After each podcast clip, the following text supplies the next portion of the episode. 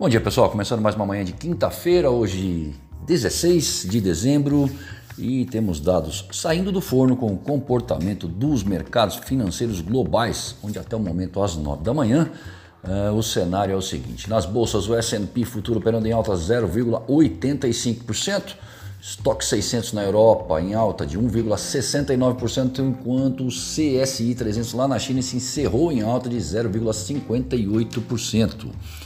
O barril de petróleo tipo Brent sendo cotado a 75 dólares, enquanto o comportamento do dólar entre as principais moedas no exterior é de baixa de 0,21%. Lá na zona do euro, a balança comercial registrou excedente de 3,6 bilhões de euros em outubro. Uh, custos trabalhistas aí envolvem ordenados, salários e custos não salariais tiveram aumento anual de 2,5%. Os salários dos alemães quase não cresceram. O PMI composto da zona do euro em dezembro caiu para 53,4 pontos de 55,4 em novembro, apontando para um enfraquecimento econômico no último trimestre. E na Alemanha, o declínio da atividade do setor de serviços levou a uma pausa na recuperação, com o PMI composto indo a 50 pontos. Lembrando que a marca de 50 separa crescimento de contração.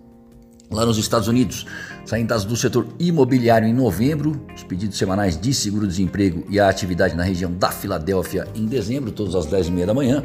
Depois, às 11h15, temos a divulgação da produção industrial em novembro, encerrando às 11h45 com o PMI composto do IHS Market desse mês. Na China, o calendário é esvaziado e aqui no Brasil, os mercados digerem o um relatório trimestral de inflação na parte da manhã. Já a segunda prévia do IPCS para dezembro subiu 1,07%. O Guedes e o Esteves Colnago se reúnem na parte da manhã.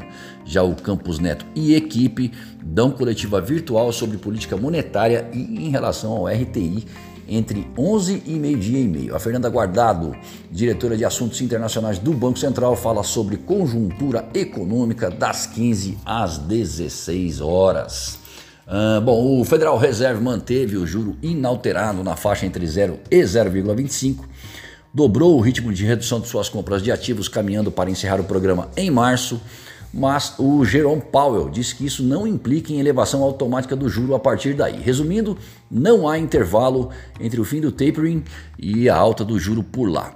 Devem acontecer três altas em 2022 e a dúvida é se a primeira fica para o segundo semestre ou será antecipada, visto que existe a chance do primeiro aumento acontecer em maio. Isso vai depender de como a economia vai progredir até atingir o emprego máximo e é o maior problema enfrentado até então, a inflação alta.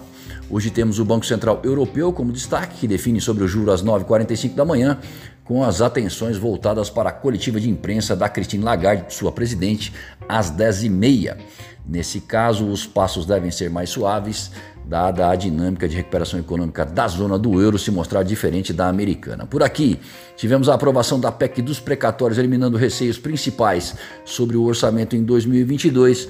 E o IBCBR, sinalizador do PIB do Banco Central, mostrou uma atividade doméstica arrefecendo.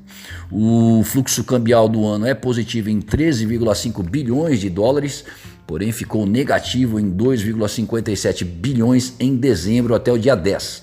O Banco Central vendeu moeda à vista novamente ontem, agora no total de 950 milhões de dólares, com taxa de corte de 5,6920.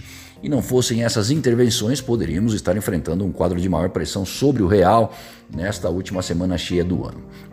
O relatório trimestral de inflação, o RTI, que está sendo digerido pelos mercados nessa manhã, piorou sua projeção para o PIB em 2022 para 1%, de 2,1%.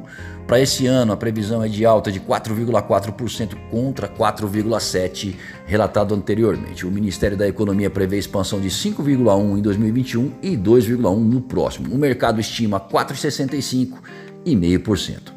O dólar perde terreno contra a maioria das moedas emergentes nesta manhã e vai abrindo em baixa por aqui no início dos negócios. Lembrando que o encerramento de ontem para a moeda americana foi de 5,7080 e o euro 6,4106. Para mais informações e consultas, ligue para nós 011 911 77 ou acesse o nosso site amplaassessoria.com.br e confira os nossos serviços. Muito obrigado e um excelente dia a todos.